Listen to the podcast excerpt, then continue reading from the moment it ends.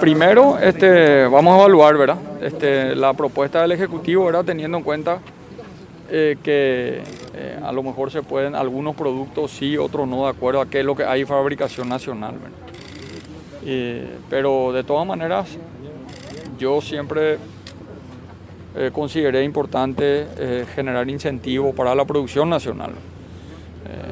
hay varias, vamos a ver en qué puede impactar.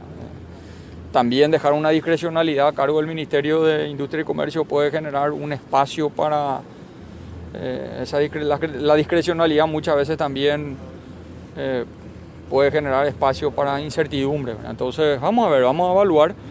Eh, en general yo estoy a favor de darles incentivo a la producción nacional en general. Voy a, voy a evaluar bien con, con el Ministerio de, de Industria y Comercio para ver qué decisión vamos a tomar. ¿Cuándo se tendría novedades, presidente, sobre eso?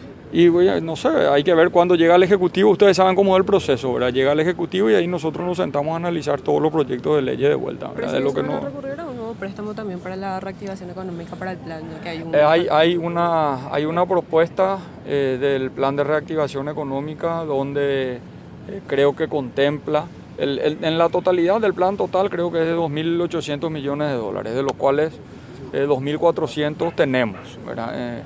y parece que 400 es lo que en la presentación eh, me, hablaron de la posibilidad de emitir de vuelta bonos o de buscar nuevos empréstitos para eh, poder calzar financieramente el programa ambicioso que tenemos. Todo es para, eh, para los sectores productivos que puedan generar una recuperación de nuestra economía de todas maneras.